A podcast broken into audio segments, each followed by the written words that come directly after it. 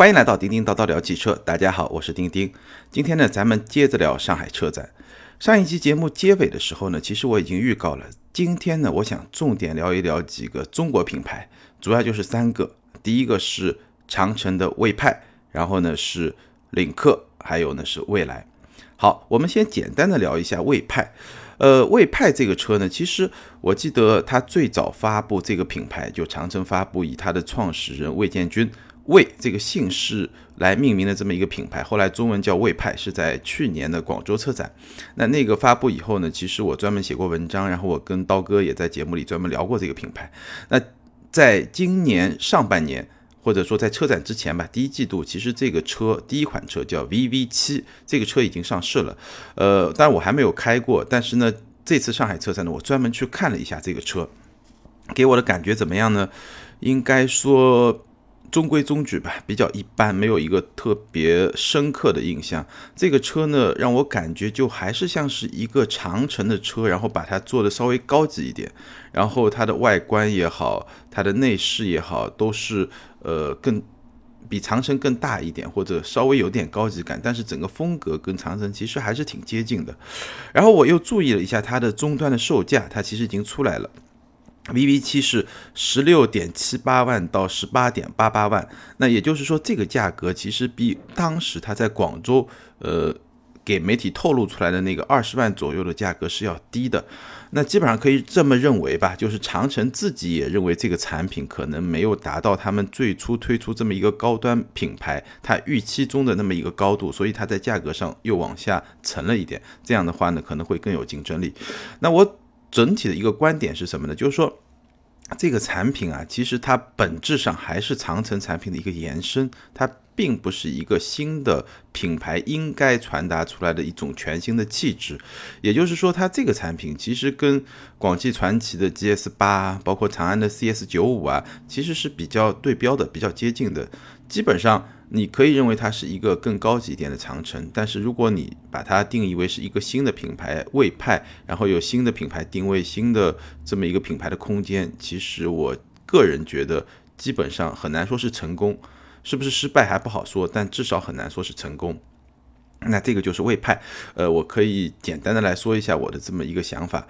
呃，确实很难，因为。其实它是一个长城的品牌要往上走，然后他发现 H 八 H 九走不通了以后呢，去创立一个新的品牌。但是你会发现有一个问题啊，这个就像很多传统企业在转型的过程中啊，它其实没有注入一些新的基因。就新的品牌我怎么一个打法？我是有新的技术呢，还是有新的商业模式呢？有些什么新的东西？其实魏派是没有的。在这种前提下，其实真的是非常非常的难。好，简单的说完了魏派以后呢，其实我今天想重点跟大家来交流和分享的是关于领克和蔚来另外两个中国品牌。呃，今年的上海车展有一个非常特别的现象，就是这么多年，大概十来年以来了吧，就从我进入这个行业以来，无论是上海车展还是北京车展，最火的展馆永远都是豪车馆。那今年上海车展的豪车馆呢是八点一，呃，像一些高端品牌，像劳斯莱斯啊、宾利啊。这些品牌，法拉利啊，这些品牌都是在八点一。但是今年的上海车展有一个比较特别的现象，就是它在媒体日最劲爆的不是豪车馆，而是七点一馆。七点一馆里面有些什么品牌呢？当然有阵容非常强大的宝马，也有首次进入中国市场的阿尔法罗密欧。但是真正让这个七点一馆变得非常受人关注的是另外两个品牌，就是领克和蔚来。中国品牌，两个中国品牌，领克和蔚来这两个品牌呢很有意思，他们的展台呢就是面对面，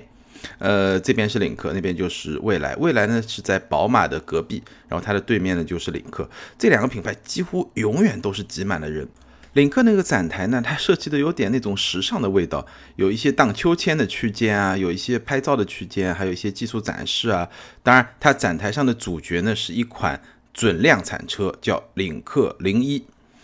领克零一，这是一款准量产车。其实领克这个品牌啊，它是在上海车展前几天已经开了一个发布会，把这款车呢就已经发布了。而且在这个发布会上，那个发布会呢也特别像一个时尚的发布会，因为它的英文名字就是 Link and Co 嘛，很多人说第一时间想到就是 Tiffany Co，对吧？像是一个时尚品牌。然后它整个发布会呢，音乐啊，包括整个场景的设置啊，也特别像一个时尚的品牌。但我没去现场，但是看到了很多呃同行在现场发的一些图片啊，包括一些短视频啊。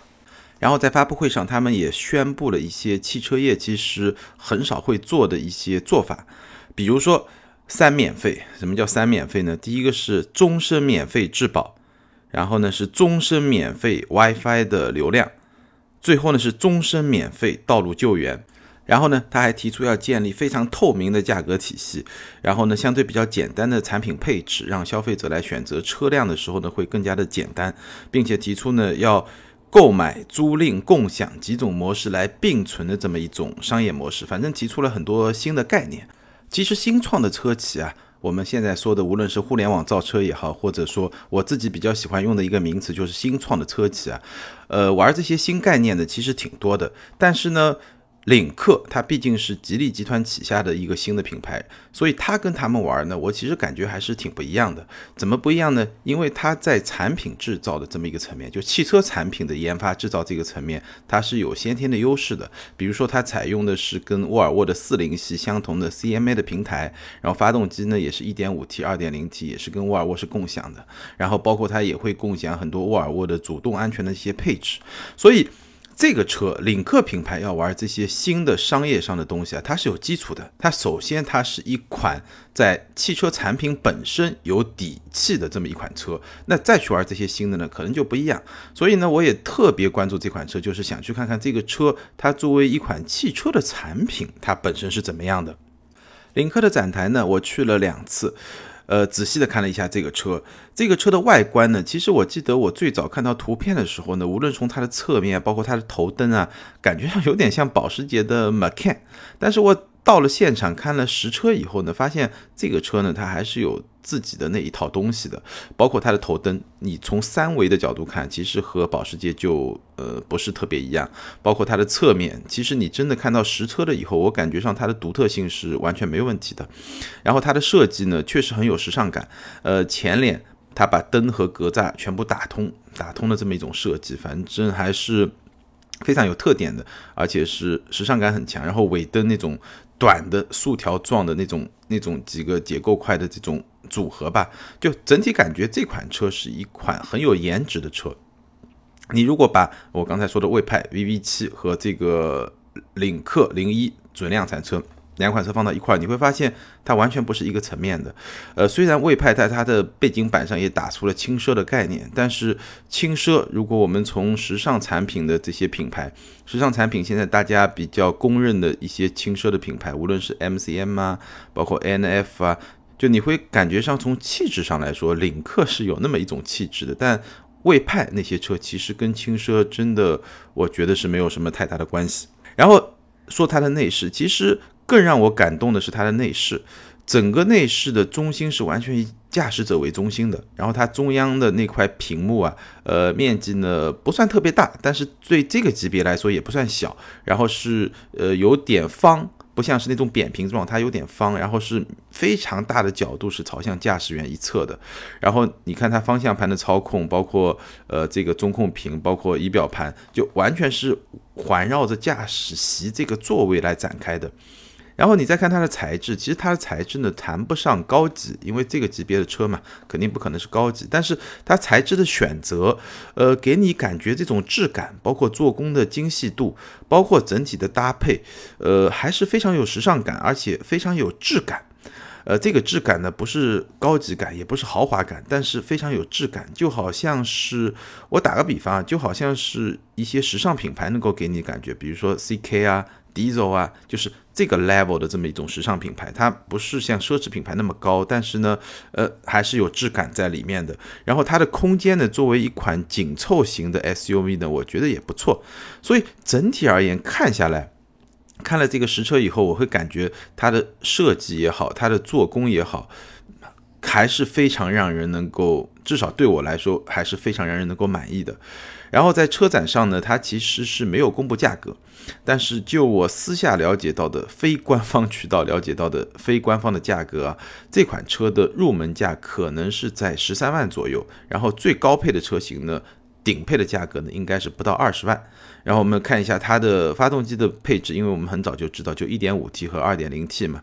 那。如果我设想一下，如果以现场这款准量产车的配置和做工水平，如果说最后，比如说一点五 T 的车型能够卖到十三万、十四万，配置高一点到十五万，我感觉上是一个非常良心的价格。怎么说呢？应该是一个非常有竞争力的价格。毕竟它是一个 SUV。我们想想市场上同样价格的 SUV，在合资品牌里面，你能够买到什么样的车？对吧？然后你再想想，呃，如果是把它和一些轿车来比，你能买到一个什么样的车？可能它也就比一个高尔夫稍微贵那么一点点，但是颜值很高。然后呢，呃，整体的做工啊、质感啊，包括它的动力系统啊，包括它的那些配置，反正我看到这个车，了解到这么一个价格以后，我自己内心真的是感觉到这款车是给到了我一点惊艳的感觉。呃，我觉得领克它的思路非常清晰，就是我不仅仅是想做另外一款车，而是想做另外一件产品，有另外一件有另外的一种玩法，所以它的产品思维是非常非常强的。当然，相比呃同样是那种新创的车企吧，它有很大的优势，因为它本身有汽车产业的基因，它的平台发动机啊这些东西是用了沃尔沃的这么一个基础。然后它背后又是吉利，对吧？整个研发的体系啊，包括资金的体系啊、战略的体系啊、营销的体系啊，在后面作为一个支撑。所以，相对于这些呃有互联网基因的或者说新创的车企，它在产品制造这个基础是要好很多的。那相对于传统的车企来说呢，至少从我们今天可以看到的这些东西而言，它又是有了很多创新的玩法。当然，这些玩法最后落地以后变成一个什么样子，还是有待观察的。比如说，我之前在一期节目中也聊过关于终身质保，听上去非常高大上，终身质保，但最后在落地时候它有多少限制，能够做到什么样的程度，还是有待观察。因为我们在宝沃的终身质保政策里面也是发现了很多的问题吧。但无论怎么说，领克相对于传统的车企还是提出了很多新的想法和新的玩法，而这些新的想法和新的玩法。对于我们的九零后、零零后的消费者，还是会非常有吸引力的。其实传统车企，比如说 Mini，我记得两三年前我在柏林参加 Mini 新一代的 Clubman 的发布仪式的时候，Mini 就提出了很多新的玩法，基于创意人群和。类似于像共享啊这种新的用车的方式，提出了很多新的想法，但是至少在中国吧，直到今天我也没有看到有很多想法去落地。那我想这个里面有非常复杂的原因。首先是传统车企它传统的这么一个体系怎么样去突破自我，这是一个问题。另一个问题呢，呃，毕竟迷你的这个产品的定位啊，它的价格体系啊，它还是在一个更高一点。而领克呢，比它更有性价比，它的用户会更加的年轻，而且它的用户的体量可能也会更大一点，再加上作为一个新的品牌，它的包袱也会更小一点，所以领克是不是能玩得更好一点呢？我们还是拭目以待。总的来说，我觉得关于领克这个品牌吧，或者说这款准概念车，给我留下了非常深刻的印象。而且它是在汽车产品本身和作为一种生活方式，或者说新的用车的形态这种商业模式上，又进行了一些拓展。两条腿走路，这个我基本上是觉得，现在的新创车企、新创品牌，无论你的基因是互联网的基因，还是你的基因是传统车企的基因，你要做一个创新，基本上如果是两条腿走路，在两个方向上去突破传统，找到一条路，可能成功的机会就会大很多。如果你只是像呃，某些品牌，他想在原来的一条道路上做得更好，他新创一个品牌，那这个时候你新品牌的这个基因啊，其实就不够新，或者说呢，他在这个模式上，他真的要把它打透，难度就会比较大一点。好，领克呢就说到这儿。接下来呢，我们来说一说蔚来。蔚来的展台呢就在领克的对面，宝马的隔壁。然后你每次进展台呢，必须扫一个二维码，关注了蔚来的微信公众号，然后呢才能进这个展台。这也是一个非常好的推销自我的一种方式，确实很有互联网的思维。在蔚来展台呢，我发现了一个特别有趣的现象，就是未来的展台外面停着五辆的 EP9，，就是那个超级跑车。然后展台你进去以后呢，又停了两辆 EP9，，哎，我就犯糊涂了。我心里想啊，因为我记得最早这个 EP9 啊，号称是限量生产六台，然后六个创始人一人一台。现场他就展示了七台，所以我觉得很奇怪，我就发了个微博。后来有网友跟我说啊，最后这个限量生产呢可能扩产了，变成十台了。我估计有人可能下了订单，他就扩大生产了。反正现场有七台 EP 九，但是这一次的主角呢是 ES 八，ES 八呢是一辆七座的 SUV，它的座椅布局是二三二，就是非常标准、非常普通的一个七座 SUV 的布局。然后呢？车长呢是超过了五米，轴距超过了三米，宽度超过了两米。你是不是想起了最近火的发紫的那款大众途昂七座 SUV？哎，这个体型基本上就就是差不多大吧。然后呢，这款 ES 八呢，其实也是一款准量产车，而且它的。阶段可能要比我们说的领克零一更早一点，虽然说今年下半年也会量产，但是它的完成度呢似乎比领克的零一呢要稍微再差一点，所以未来是不允许记者坐到车里面去体验的。当然你可以在车外稍微看一下。那我也非常仔细的看了一下，从内饰的角度来说呢，呃，它肯定是没有特斯拉那么的惊艳。但是呢，整体的设计还是非常有时代感，就是你不会落后于时代了。你毕竟是一个新创的车企，而且是看上去是有互联网基因的这么一个车企，然后造的又是电动车，所以你可以想象基本的那个呃程度是能够做到的。然后这种做工呢，各方面呢，我感觉上可能跟大众差不多吧，就是那么一个层次。然后呢，其实它在。让七个座位能够提供更舒适的乘坐感受，这一点上是花了非常大的心思。比如说，我注意到一个细节啊，它的第一排的右座就是副驾驶的这个座位和第二排的右座，它的这个座椅的前后移动的这个滑轨啊是打通的。那这个的好处呢，就是无论是哪个座位吧，你前后移动的这个空间就会非常大。这样的话，你七个乘客坐起来，可能这种灵活度吧，空间利用的灵活度就会比较高一点。然后呢，现场除了展示了这款车之外呢，还展示了一个底盘。它这款车其实是采用了全铝的这么一个框架。然后呢，两个电机，一个电机去控制前轴，一个电机控制后轴，然后就实现四驱。当然，具体的性能数据全部都没有公布。但是呢，我私下里跟未来汽车的小伙伴聊天的时候，他跟我说呢，这个车的产品性能的标定是完全对标着 Model X 去的。就特斯拉的 Model X 去的，所以你可以想象它这个性能呢，应该也不会差吧？就你不说比 Model X 更好，但至少差不多是可以做到的。而它的车身尺寸呢，其实比 Model X 还要再稍微大那么一点点。所以你可以想象这款车，嗯，大家可以想象一下，一个大众途昂电动的，然后呢，性能呢跟 Model X 差不多。那它价格卖多少呢？没有公布，但是据我了解到的信息，这款车的价格应该是在三十到四十万。什么概念？就是不到 Model X 的一半。说到这里啊，大家是不是和我一样有这么一种感觉啊？就是它特别像中国人在呃家用电器啊、智能手机啊这个领域打造出来的一些产品，比如像格力啊、小米啊，包括最近的华为啊。就是我在产品的这个性能上能够做到比较接近国际一流水准，但是我在价格上可能能做到只是国际一流产品的一半这么一个产品。它就非常有性价比，而且它的功能啊、性能啊，其实都是达到了一个相当的高度。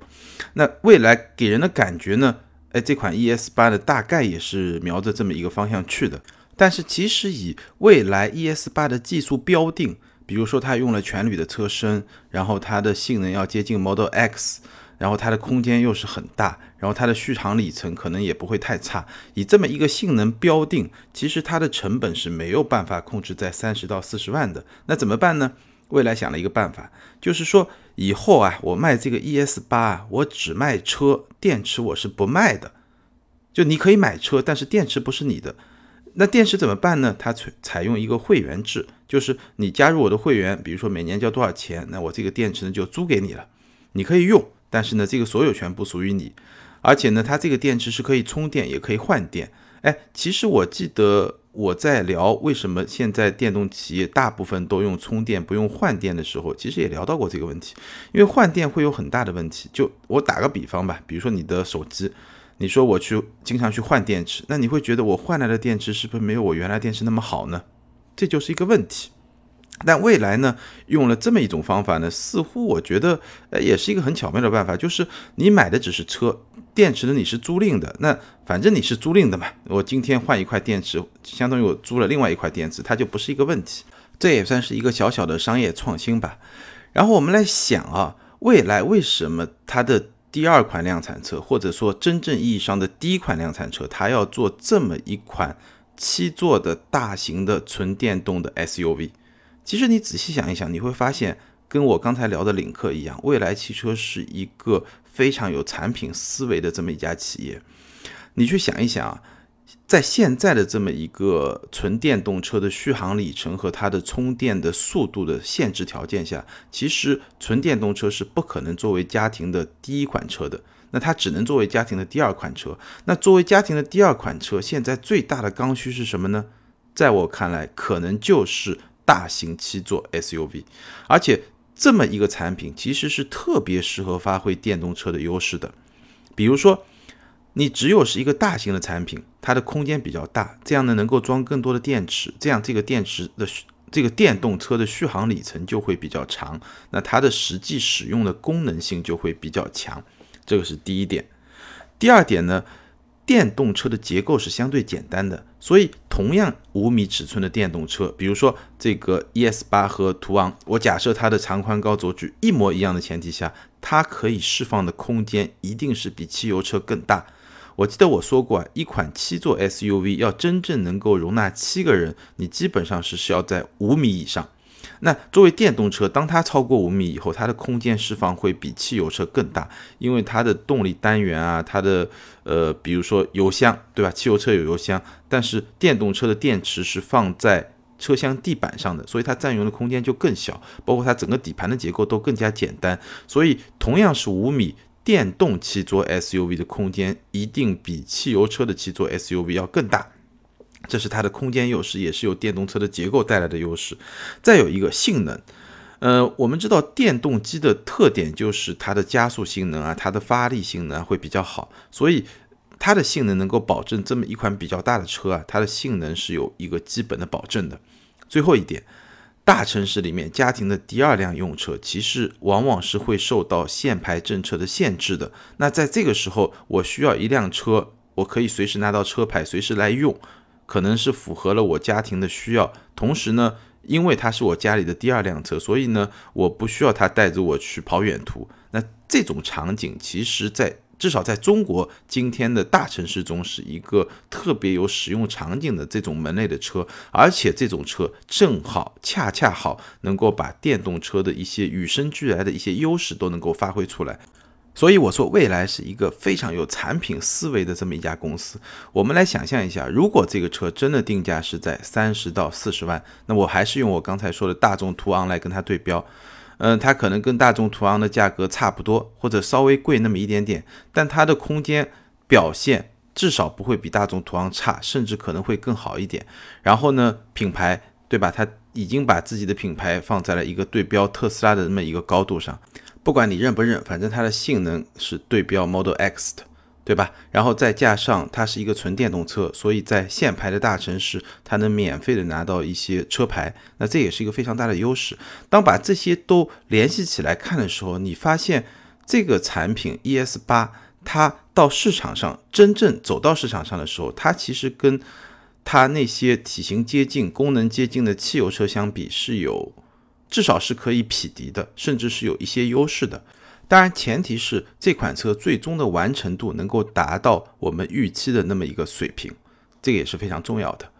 那么，至少从产品策略上来看啊，我其实会觉得它比通用啊，包括日产啊这些公司在电动车领域的产品策略就会做得更好一些。比如说，通用最早推出的是沃尔特，一个插电式的增程式的一个呃混动车，其实。你可以认为是电动车的一种形态了，然后包括呃日产最早推出的是 Leaf 凌风，然后到中国以后呢，经过一些波折吧，然后东风日产启辰乘风这么一款车，那款车啊，其实我在很早以前，我记得大概有四五年了吧，就是 Leaf 凌风刚推出的时候，我就在日本开过那个车，我上一次可能提到过这个车，所以有网友在评论里面也提过这个车。其实这个车它是基于骐达来做的嘛。你说它的性能比骐达好，那当然可能会好一点，比如说电动车的一些基本的特性，加速啊、静音啊这些东西。但是在我看来，当然我不知道它日本市场是怎么样，美国市场怎么样，但至少这个车绝对是不适合中国市场的。它的问题在什么地方？尤其是在四年前、五年前，这么一个小车，我觉得根本就是没有办法去承载电动车的发展前景的，因为在那个时候，电动车的成本是很高的。你放到这么一个小车里面，你政府得给多少补贴才有人去买？政府要没补贴，那就根本不可能有人去买，对吧？因为对这么一个小车的消费者来说，他对价格的敏感度是很高的。然后，因为车小，你放的电池也少，所以你的续航里程又做不上去。这样的话，你这个车最终在市场上是一个非常尴尬的位置。那在电动车领域，其实市场定位、产品思维最强的就特斯拉。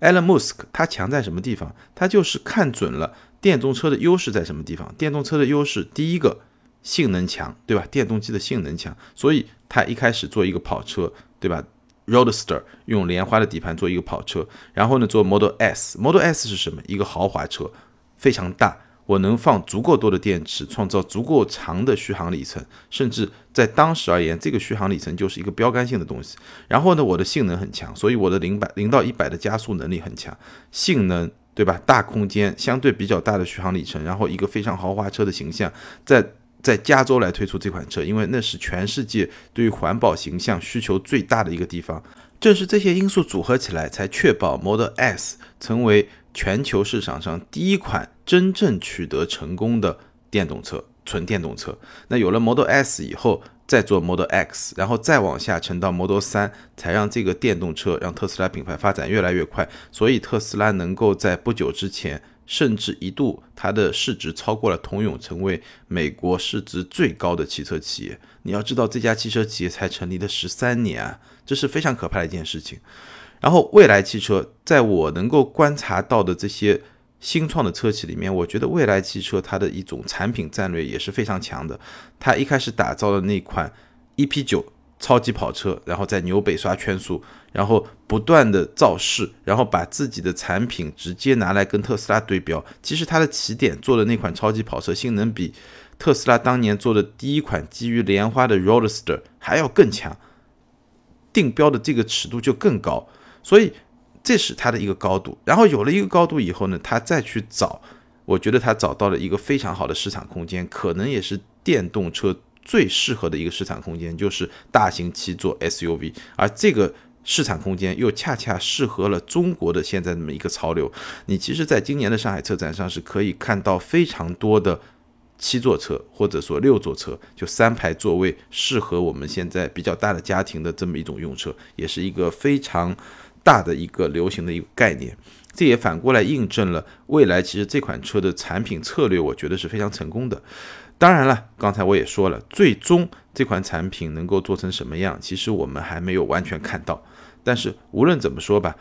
未来也好，我们刚才说的领克也好，我觉得他们至少在今天我们看到已经露出了一些成功的迹象。或者说是我非常看好的两个品牌，他们共成功的有一个共同的基础，就是首先认认真真做车，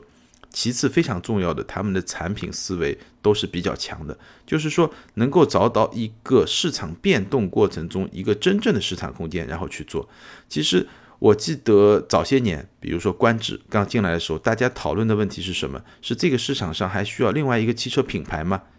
为什么大家会讨论这个问题？就是。观致在一进来的时候，其实他没有做出非常大的独特性，他是用一种传统的办法，想要去战胜那些传统的品牌。其实这件事情可能是比较难的。虽然说观致做出来的产品本身其实也不差，至少我觉得它在市场上可能比一些韩国的品牌做出来的一些产品完全是不差的。但是呢，因为它的产品思维没有特别强，没有找到一个新的市场的空白点来做。你用老的办法去和老的对手打，其实是一件非常难、非常难的事情。但是今天我聊的两个汽车品牌，他们都有非常强的产品思维，他们进入了一个不能说是空白，但确实是一个好像没有什么人做过的这么一个市场。或者说呢，即使是有人做过，但他做出了非常强的差异性和独特性，这也是我比较看好他们的原因。嗯，怎么说呢？非常的欣慰啊！这么多年车展看下来，终于第一次看到有中国品牌不是因为山寨而得到了非常大的关注度。因为我是真的是自己亲眼看到，有非常非常多的老外在媒体日那两天就冲到了领克的展台，冲进了未来的展台。那这些人显然就是各大车企来上海参加车展的车企的一些高层和。工程技术人员都是这些人，可见在整个汽车业界啊，这两个品牌已经是获得了非常大的关注度，真的是从来没有过的感受。虽然今年也有，比如说保时捷的高管去众泰看那些车，那些新闻爆出来，让大家觉得很无奈的一些新闻爆出来，但是这两个中国品牌在这次上海车展上，它展示的这个车，展示的这个实力。我觉得让中国的汽车媒体人真的是有一种扬眉吐气的感觉，我们的汽车产业可能也真正到了可以诞生像华为啊、像格力啊、像这些曾经在智能手机啊、家电啊这些领域诞生的一些比较强势的或者说比较出色的中国品牌的这么一个时间节点上，这真的是一件让人非常非常感慨的事情。所以我上期节目也说了。这两款车是我今年非常希望下半年等他们正式量产以后，能够第一时间去体验的两款车，真的是我觉得有一种超出了汽车媒体人的这么一种情感在里面。好，今天就聊到这儿。大家如果对我今天说的这个话题感兴趣呢，可以在下方留言评论。如果想跟我交流呢，也可以关注我的私人微信订阅号“钉钉说车”。你可以在后台给我留言，或者在相关的文章下面写评论，说出你的感想。好，今天就聊到这儿，拜拜。